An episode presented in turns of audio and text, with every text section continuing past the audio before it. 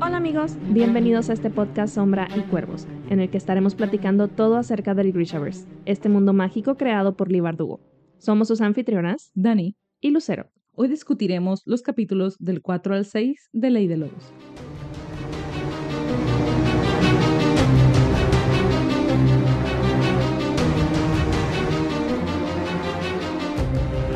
Nuevamente bienvenidos y gracias por acompañarnos en esta nueva emisión, que es nuestra segunda sesión discutiendo Ley de Lobos, el último libro del Grishaverse hasta ahora. Y tenemos mucho que comentar y tenemos muchas sesiones por delante para discutir este libro, pero este bloque en particular nos dejó con incógnitas, especialmente el capítulo de Nina. Se quedó como en un cliffhanger gigantesco. Y el capítulo de Nicola y el de Soya como que hicieron un, un match en paralelo muy interesante. Me encantó. Pero, wow, de verdad que esta, mm, este bloque de capítulos sentí el borrón en mi memoria. O sea, no, no recuerdo nada, nada. Estaba yo leyendo y era como que algunos aspectos, una que otra cosita, pero por ejemplo terminamos el de Nina y yo, ¿qué? ¿En qué momento pasó esto? O sea, cero. Entonces, sí, es- realmente estoy sintiendo como si lo estuviera leyendo por primera vez, lo cual está cool porque se los juro que cualquier teoría con la que pueda llegar a salir aquí en esta grabación va a ser legítima. No estoy tratando de engañarlos. Y fíjate que, hablando de recordar cosas, el capítulo de Nicola y de este bloque, es decir, el capítulo 6, es de las pocas cosas que recuerdo de todo el libro.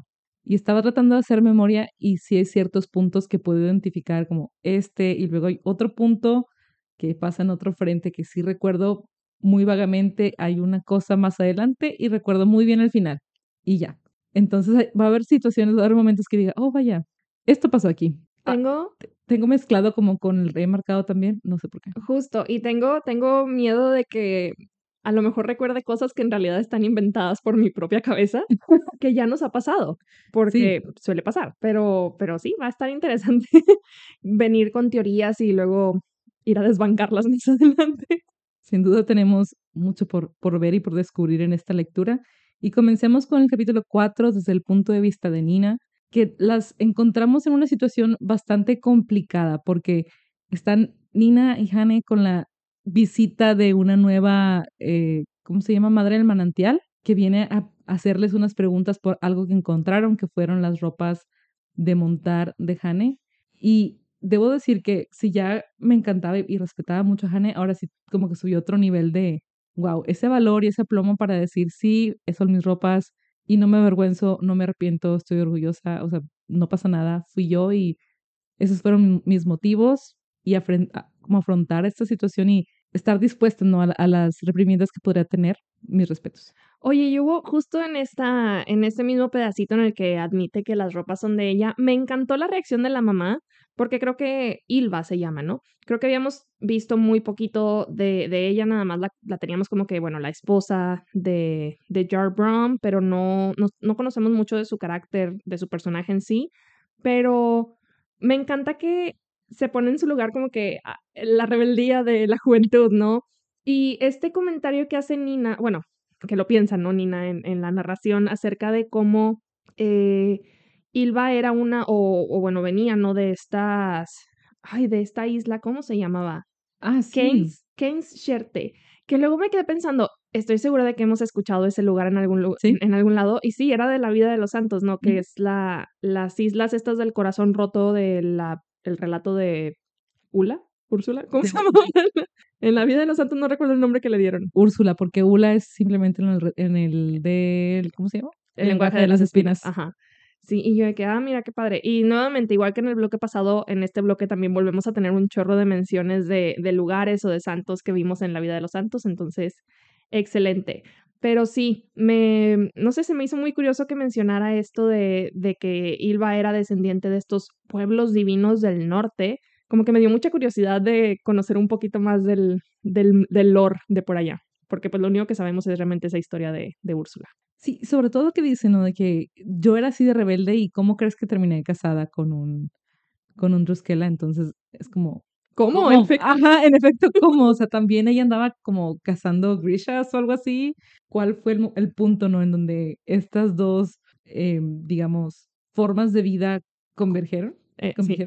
Se juntaron, pues, porque, porque si pensamos en Ruskela como este tipo de, de hombre que está buscando a una mujer como súper tradicional, como lo que Matthias le decía a Nina de las mujeres no pelean y las mujeres no hablan así, etcétera, etcétera, etcétera, como que pensar que un joven Gerald Brom iba a buscar también como que una mujer así rebe- rebelde, entre comillas, contra las tradiciones fierdanas sería ex- extraño, Sí, pero estoy intrigada. yo también. No, no pensé que fuera a sentirme intrigada por nada de la familia Brom, fuera de Hane, que pues es uno de nuestros personajes principales por aquí. Pero sí, quisiera, quisiera saber más. No creo que me quite el disgusto por el personaje de Brom, pero No. Ilva me tiene intrigada. Pero bueno, en, esta, en este capítulo pues nos enteramos que en efecto no han encontrado a la madre superiora, ¿no? Creo que no recuerdo su nombre. No recuerdo qué le pasó. o sea, medio recuerdo el final del rey marcado, pero no el detalle de qué sucedió con ella. Nina la mató. Así de plano, O sea, como estaba controlando a estas a las mujeres. ¿no? mujeres muertas, Ah, sí. se los echó encima, básicamente. Sí, sí, es verdad. Qué trágico. Qué cruel. Pero ni, Sí, ni modo. se lo merecía, la verdad. ¿Y qué opinas de este personaje, esta nueva mujer, madre superiora? Ya no sé ni qué cargo tiene. Enke Bergstream. Ay, qué, qué nombres tan difíciles tienen los fierdanos. Perdón si los estoy, si estoy mutilando la pronunciación. Pero también llega como que con toda esta, esta actitud de superioridad. Y no, de, de volada siento como ese mismo que sentíamos con la madre superior anterior. Y pues sí, pareciera que está ahí para echarles un castigo o algo, ¿no? Y no, te, te preocupas por ellas. Te preocupas porque dices, bueno, a pesar de que Nina no era ninguna novicia que, sobre la que ella tuviera algún dominio, poder o control, de todos modos, bajo estas regulaciones o, no regulaciones, pero como normativas eh, sociales ciudadanas, pues cualquier comportamiento fuera de lo que ellos esperan estaría mal.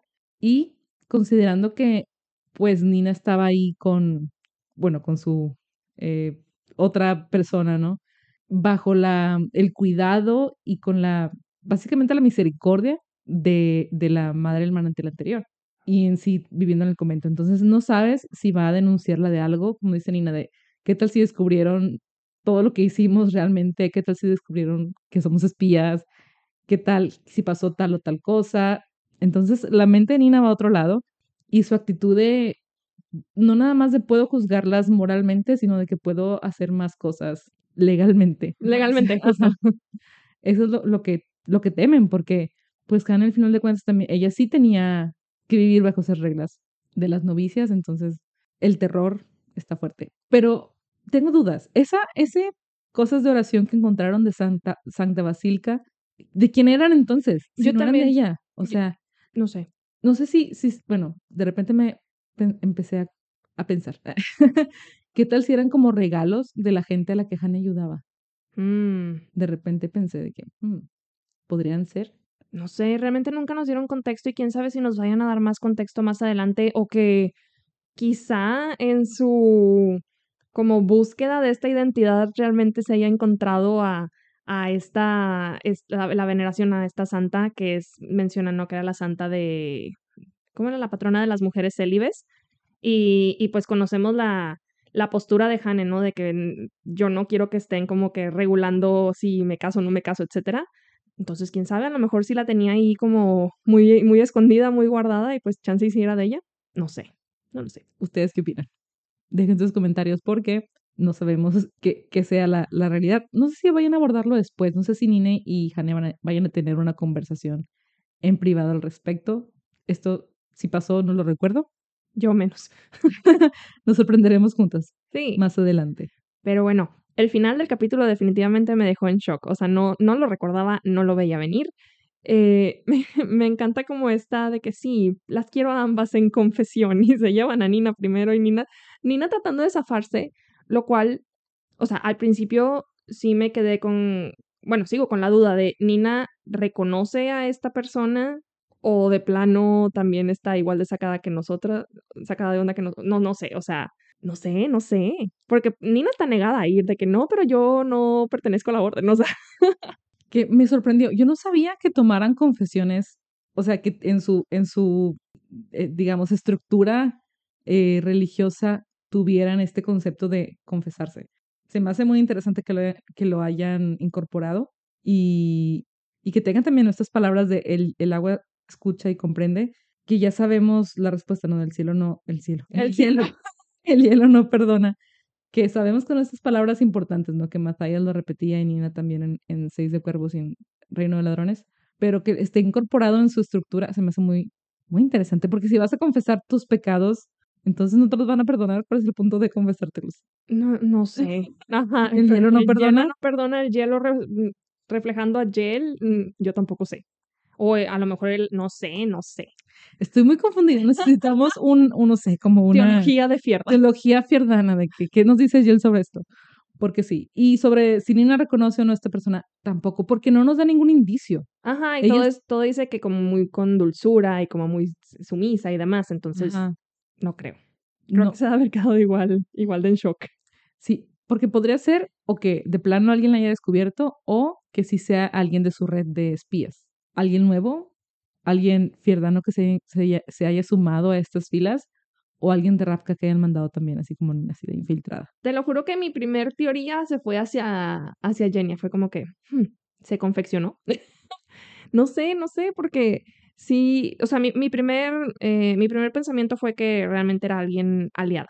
O sea, alguien del, igual, puede ser de esta misma red de, de espionaje, los Gringsa, o alguien de, de allá del, del castillo, ¿no? De, pues no sé, del séquito de Nikolai, porque pues sabemos que Nina les acaba de hacer llegar todo este mensaje acerca de, de los planes de, de guerra y demás, entonces, si necesitan como que tener este contacto urgente, pues me haría sentido que enviaran a alguien directamente en lugar de estar como que enviando mensajes de mano en mano.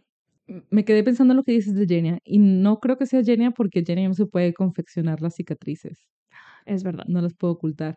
Entonces, a menos que Nina haya omitido mencionarlo en su narración, en su monólogo mental, No, es verdad. Y además, Genia va a estar muy ocupada organizando una boda. es cierto, está organizando la boda, entonces, sí. Sí, Mm. descarto, descarto mi teoría de Genia, pero ya quiero seguir leyendo para ver quién es. Y pasamos al capítulo 5 de Soya, que toda esta interacción que tiene con el conde Kirigin es un deleite porque es muy chistosa. Su- sus reacciones son geniales. Me da mucha cosita con Kirigin porque él es como que todo bueno y todo así bonachón, así, todo contento. y Se me hace muy lindo. Me da Ajá. ternura. Me da ternura de qué cosita ahí no te van a hacer caso. Ajá, ahí no es, amigo. Pobre. Amigo, date Está cuenta. apuntando muy alto, pero bueno.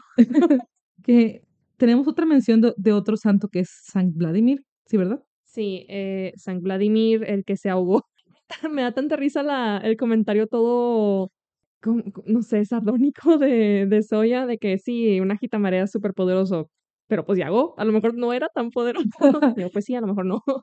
Creo que soy en su mente pasó de, pues yo no me hubiera ahogado. Yo no me hubiera ahogado, y ni, es, es correcto. Y algo que me intrigó también de este punto, porque no nos especifican muchas cosas, es cuando Soy empieza a percibir todas estas emociones y nos explican ¿no? que le empiezan a abrumar todo lo que Kirigin siente, todo lo que, incluso cuando ya entra este Schneck, Schenk, Shank. Schenk, Sí, ¿no? creo que sí, llega y también siente lo que él está como emanando de su ser, sus emociones.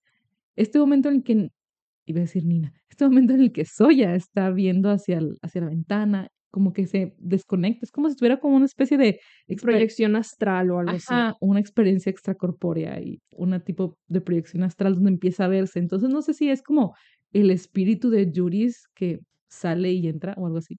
Sí, porque a estas alturas ya nos queda claro que está sumamente conectada con Yuris, que lo escucha y pues me hace sentido, ¿no? Que tengan como esta especie de conexión, mm, pues no sé cómo describirla. Lo que sí me quedo con duda es de, bueno, Yuris tenía esta capacidad o, esta amplificación de sus emociones de tal manera que se esté reflejando así en Soya porque pues sí, sí, yo también me saqué bastante de onda cuando, cuando menciona justamente eso de cómo, cómo está experimentando esa, esa ola de emociones y cuando menciona que se está viendo a sí misma y que casi creo alargó su mano para tocarse su propia mejilla y yo de que, wow, ¿qué?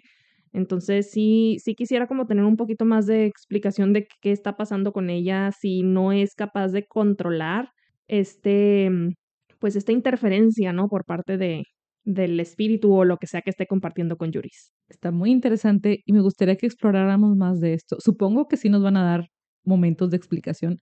Me imagino que tendremos otras situaciones en las que Soya pueda hablarnos de lo que experimenta, de las emociones y si tiene otra situación en la que puede igual verse a sí misma. Sería interesante si esto sucede.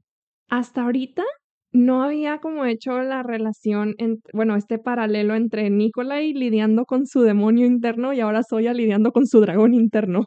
Wow. Están en el mismo plano. Qué bonitos. Que hasta en eso se conectan. Ven, pareja, perfecto. Y también este comentario o, este pensamiento que tiene justo cuando está lidiando con, con Shenk, em, que dice, somos el dragón y aguardaremos a que llegue nuestro momento me dejó helada. O sea, ya no sé si es un pensamiento de Soya o si es Yuris proyectándose a través de ella, pero wow, estoy como muy impaciente por, por saber más de esta dinámica entre pues estas dos entidades. No capté ese punto. Creo que lo leí, fue de wow, y me, me seguí de largo, no, no me impactó, pero ahora que lo mencionas, estoy todavía más intrigada sobre esta conexión. Y otra cosa que me dejó, pues no tan sorprendida, pero ya como más tranquilas sobre lo que veíamos en el bloque pasado, este encuentro de Soya con, con los Zuli y esta señora que le dice unas palabras, Cash, Cash que significa te vemos. Ya sabemos qué le dijeron, es como te vemos. Sabemos quién eres, supongo, qué quieren decirle.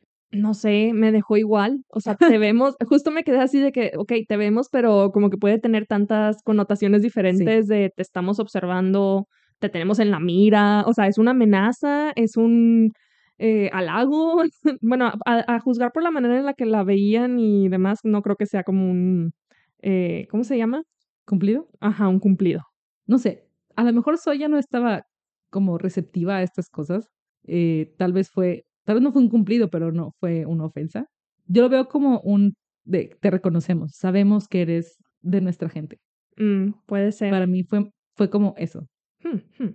También puede ser del lado como de terapia de te vemos, no estás sola. Acércate a tu gente.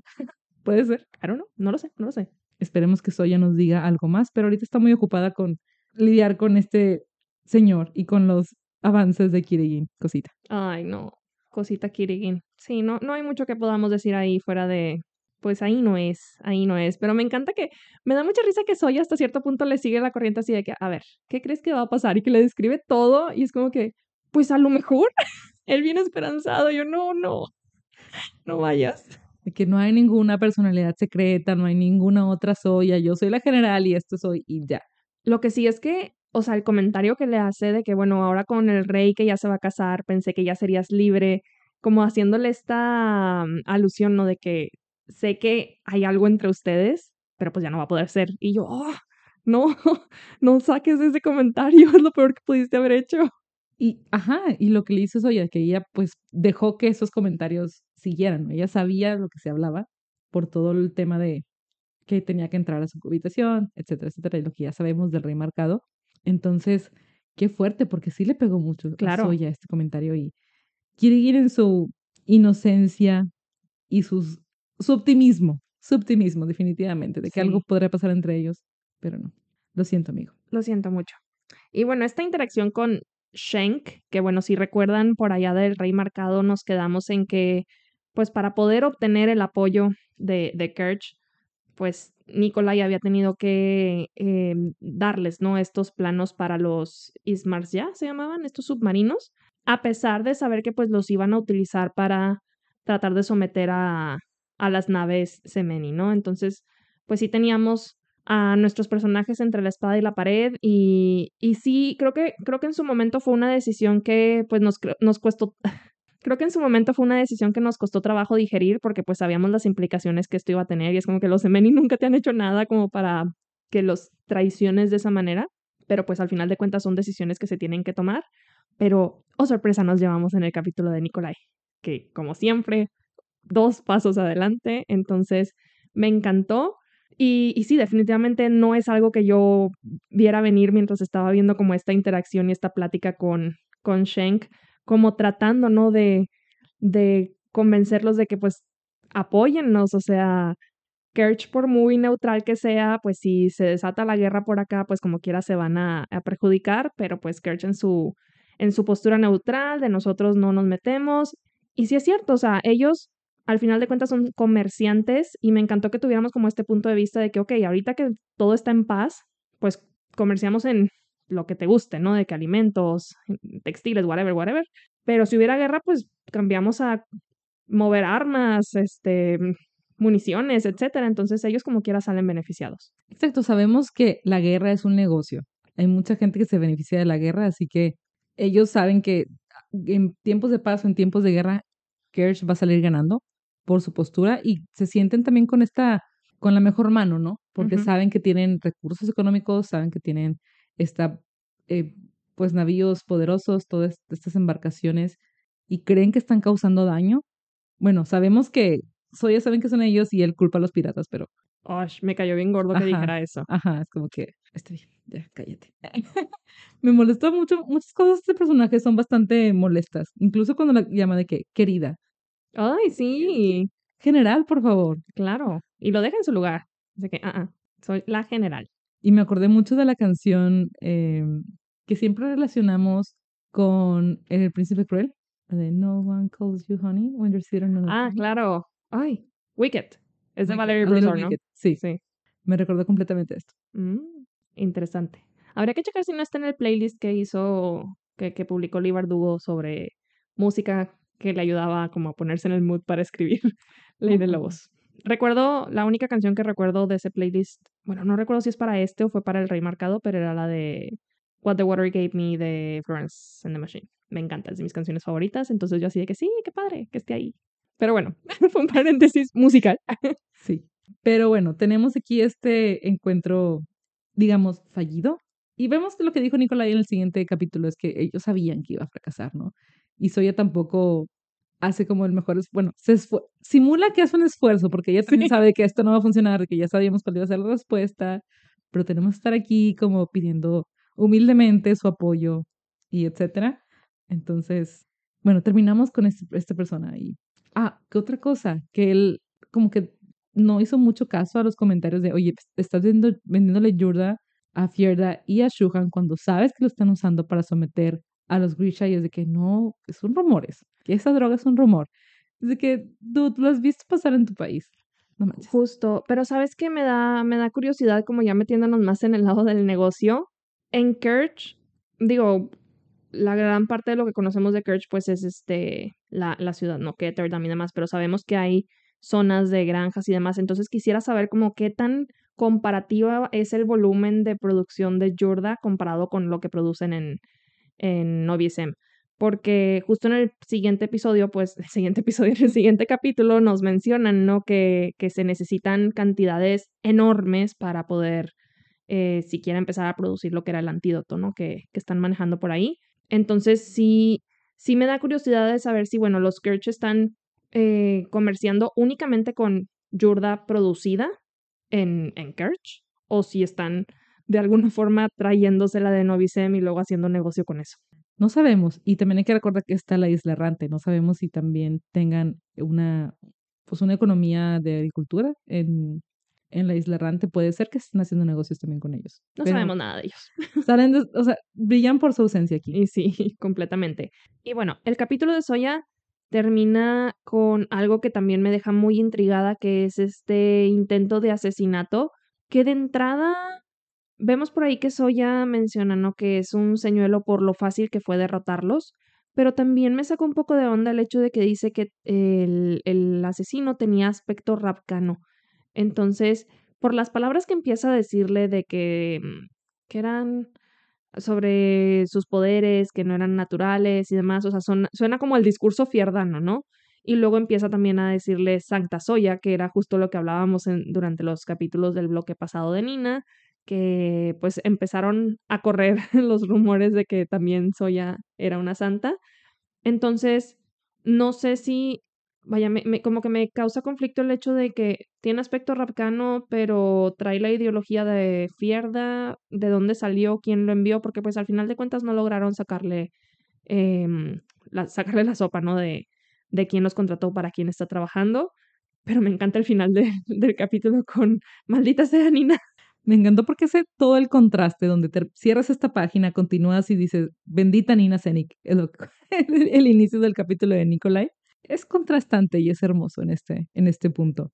Y si nos deja impactados cómo lo mataron así tan fácil y toda esta ideología, como dices, es claramente algo fierdano, pero está confuso. No sabemos si habrá otro tipo de ataques más adelante y genuinamente no me acuerdo si pasa algo más o si nos revelan algo más de estos, eh, de este atacante, así que tendremos que ver qué pasa en el futuro. Y comenzamos con, como decíamos, con Nikolai diciendo bendita seas Nina Zenik, porque ya lo encontramos literal en el campo de batalla, agradeciendo que Nina haya podido hacerles llegar esta información. Te lo juro que cuando empecé a leer el capítulo de entrada me dio muchísima risa, porque, o sea, sí me lo aventé de corrido entre el final del de Soya y luego el inicio del de Nikolai.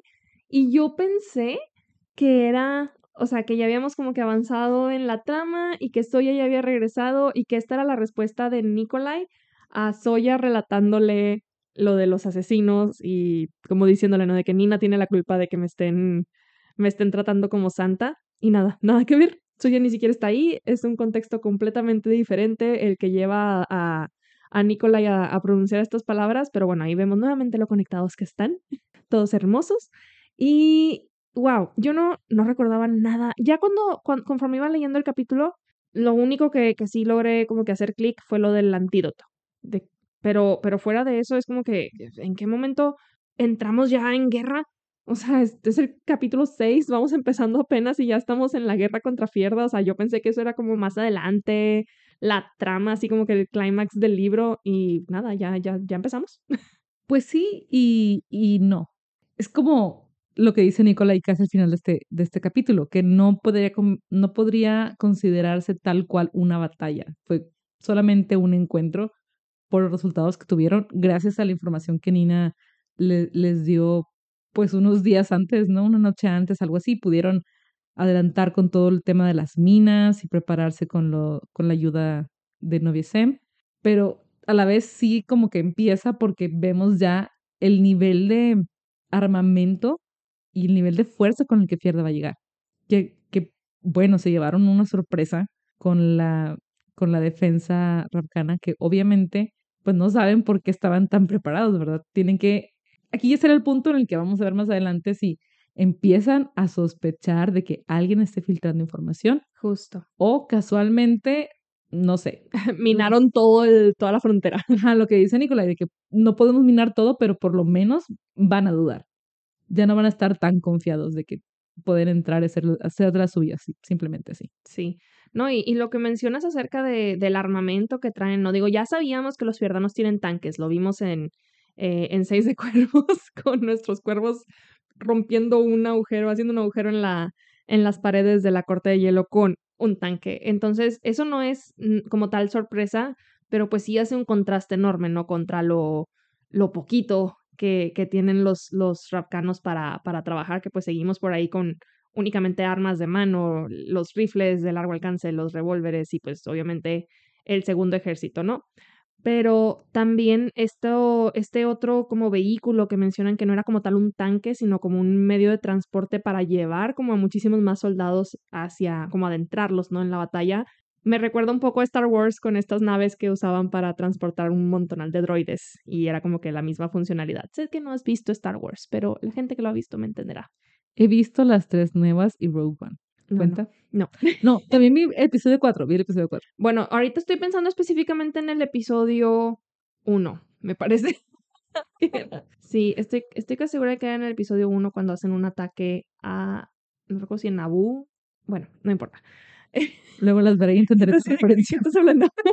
pero, pero sí, o sea, realmente, pues ponle tú que a lo mejor estas minas no estaban haciéndoles tanto daño a los soldados que iban adentro de estas máquinas gigantes y pues logras avanzarlos, adentrarlos, ¿no? A la batalla, pues que, que tengas muchísimo más personal eh, eh, ahí ya dispuesto a la, a la batalla. Entonces sí estaba muy preocupada, honestamente. Yo también, porque cuando empezaron las, el bombardeo, todos los estallidos, dije yo, ¿what? Les están cayendo bombas y luego fue, oh, vaya, son minas de los afganos. Muy bien, muy bien. Bien pensado, Nicolai. Sí, no, o sea, la estrategia me, me impactó. Otra cosa que también me, me, tomó desprevenida fue justamente esta negociación que habían hecho con los Semeni, ¿no? Que bueno, vemos cómo va avanzando la batalla y, y que tuviera como que esa precaución de, ok, a los Kirch les dimos los eh, planos para que puedan construir estos submarinos, pero a los Semeni los movemos al, al cielo. Y fue de wow, o sea, manteniendo todas las relaciones diplomáticas intactas. Entonces, como siempre, mis respetos para, para el pensamiento súper avanzado de Nikolai. Es algo con lo que me gusta compararlo con Cass siempre, porque lo veíamos, ¿no? En Seis de Cuervos, en Reino de Ladrones, como Cass siempre tiene unas bajo la manga, siempre tiene algo del plan que no nos revela, que no sabemos hasta de repente, ¡pum! Plot twist. Sí. Salió esto. Entonces siento que es lo mismo con Nicolai. Creíamos de que qué van a hacer. Al final del libro pasado decíamos, ¿qué van a hacer ahora que ya dieron estos eh, planos de los sismos ya y todo el rollo? Y ahora es de que, oh, vaya, tenía una razón para hacerlo. No le iba a afectar, iba a sacar provecho de esto porque iba a fortalecer sus lazos con OBSM. No nada más sería un aliado eh, político, sería también un aliado comercial, sería un aliado en la guerra, en la producción de la, del antídoto, todo, todo, todo se une, ¿no? Entonces, el gran beneficio que tuvo de, entre comillas, jugárselas chueco a los, a los de Kirch. Así que, muy bien, muy bien por Nikolai. Y dentro de este bloque, un momento que me daba mucha risa y cosita, todas las interacciones de Adric. oh, es tan deprimente. Pobrecito. Me es como una estrellita de... Sí, la estrellita de Mario Bros. Me encanta cómo lo compara. O sea, el, el pensamiento de, de Nicolai de en qué momento Leoni, que es como el solecito personificado, se fue a fijar en, esta frase que mencionan de que ni siquiera lo invitarían a una reunión de pesimistas, o sea, porque sería el aguafiestas. Así de mal tenemos a Adric. Me da mucha risa. Me encanta, me encanta, me da mucha risa porque creo que en todos los grupos se necesita alguien que, que sea así de pesimista, no se me da mucha Es el, el equilibrio perfecto. Claro. Oye, algo que me gustó bastante de este, de este capítulo fue el hecho de que ya, uno, vemos que ya tienen un nombre para las Fuerzas Armadas combinadas del primer y segundo ejército, que son los Nolniki, que, o sea, me gusta, que ya los tienes como una unidad, o sea, ya no es como, no sé si todavía los continúen no llamándolos de que primer y segundo ejército, pero ya hay como esta, este sentido de pertenencia a una sola fuerza. Entonces, eso me encantó. Y por otro lado, el, cuando mencionan que, que ya todos los soldados llevan las máscaras diseñadas por los hacedores y que ellos, lejos de, de verlo como un signo de, de, debilidad, porque pues bueno, las necesitan para poder sobrevivir a la Yurda Parem, porque tanto primer ejército o Kazatsias pues son, puede ser fatal, ¿no? Para ellos el, el consumo de la Yurda Parem y pues para los Grishas sabemos el efecto que tiene, pues que empiezan a verlo como, como este esta nueva fuerza, ¿no? O sea, se negaban a que fuera un símbolo de debilidad y que empezaban a pintarlas con signos acá de que de animales bien feroces y la cosa. Me encantó. Me gustaría, me gustaría mucho. Dudo mucho que incluso si llegamos a verlo, o sea, a, a este libro que lleguemos a, a verlo en, en la serie, dudo mucho que se llegue a incluir este detalle específico de las máscaras pintadas, pero definitivamente me encantaría verlo, porque creo que ni siquiera he visto un solo fanart que haga alusión a esta escena.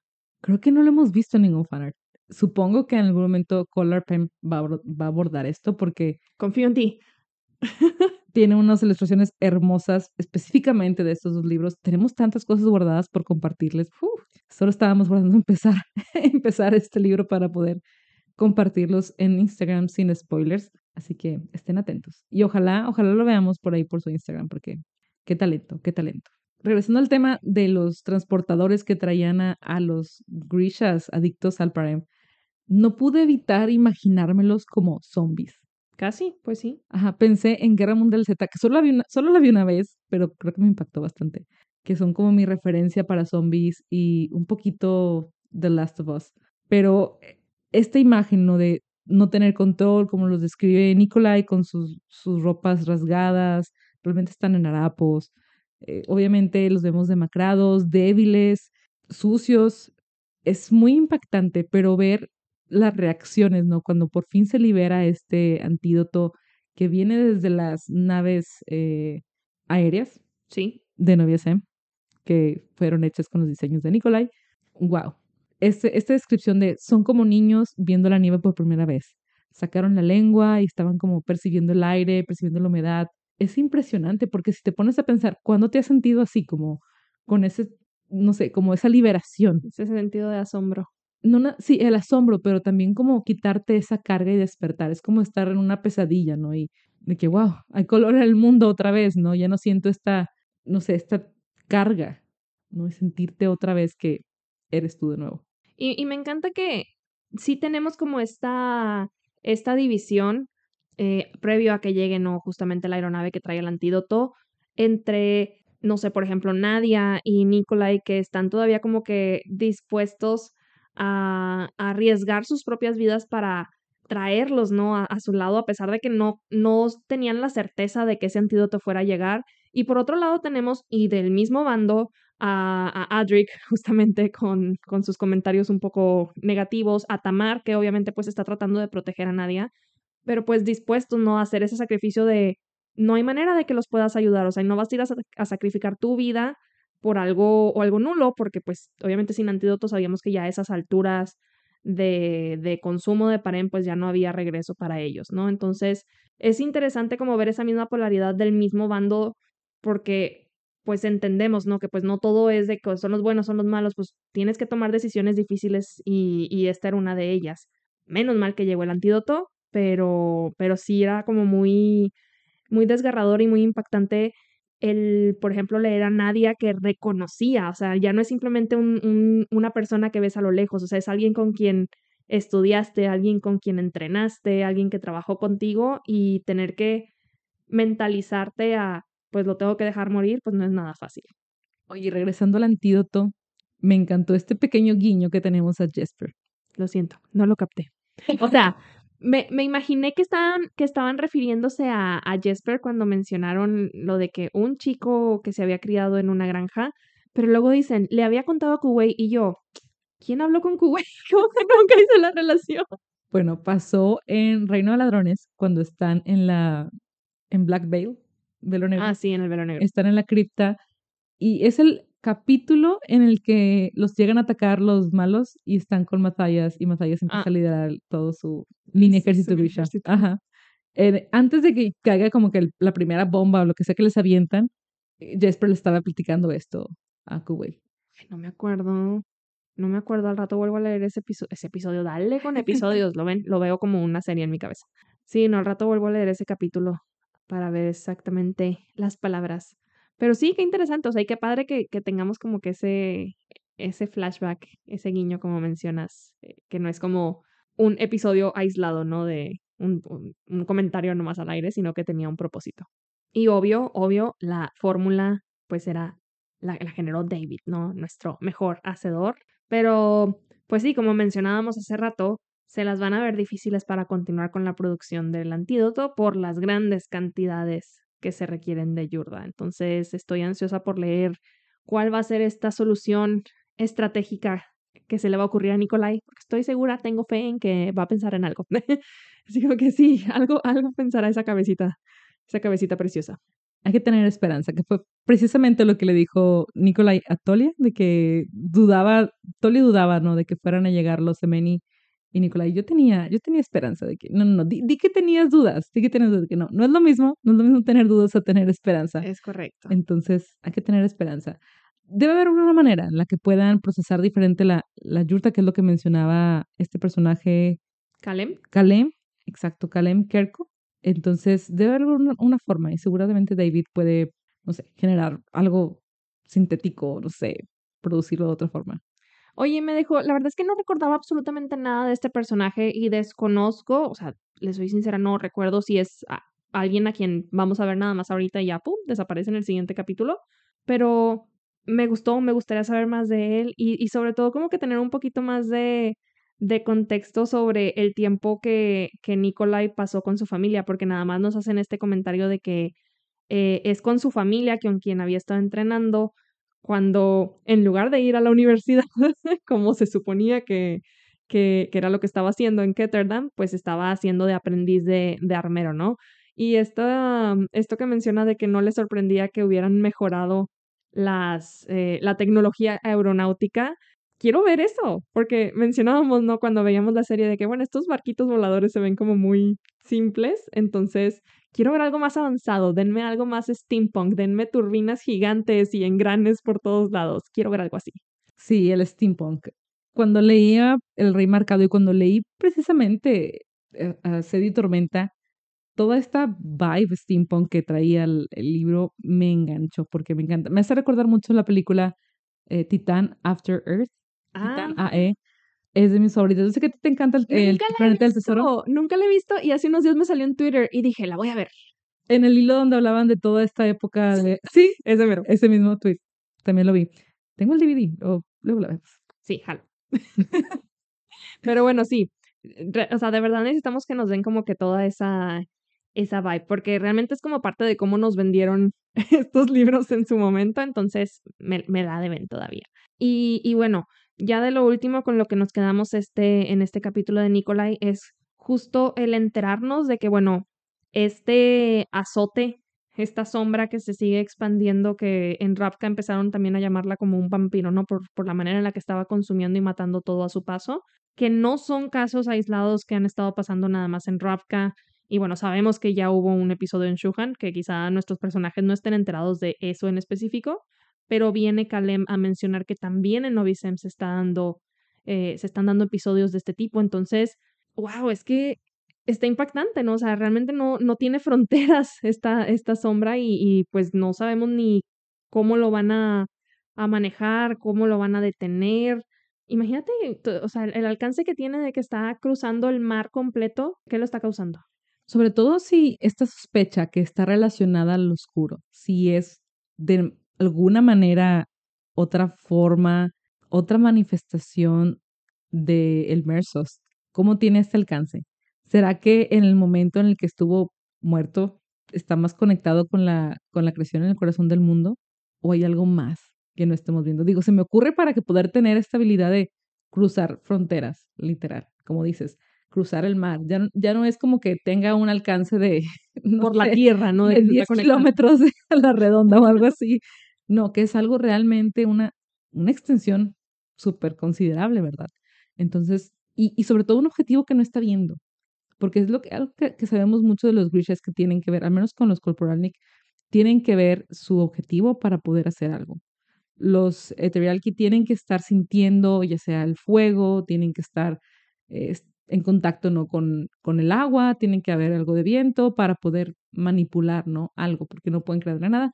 Con el Merso sabemos que es crear algo donde no estaba, es esta parte de creación, donde está, está la corrupción del poder, pero en este caso, donde no estamos seguros qué está sucediendo, si sí viene del mismo tipo de Merso, es que es el oscuro para crear la sombra, pero al final de cuentas, digo, el oscuro ya no está en su cuerpo. Entonces me pone a pensar, bueno, ¿el cuerpo es el que tenía el poder o es como el alma el que tenía el poder? Porque está en el cuerpo de Yuris, entonces, de Yuri, perdón. Eh, ¿Este cuerpo puede invocar sombras o solamente como existe su conciencia? No sabemos todavía. Así que, ¿cómo se está causando esto si es otro cuerpo, aunque sea la misma conciencia? Y eso es todo por esta semana. Muchas gracias por acompañarnos y los esperamos en la próxima sesión donde estaremos discutiendo los capítulos 7, 8 y 9. Y sin más por el momento, nos despedimos sin llantos. Sin funerales.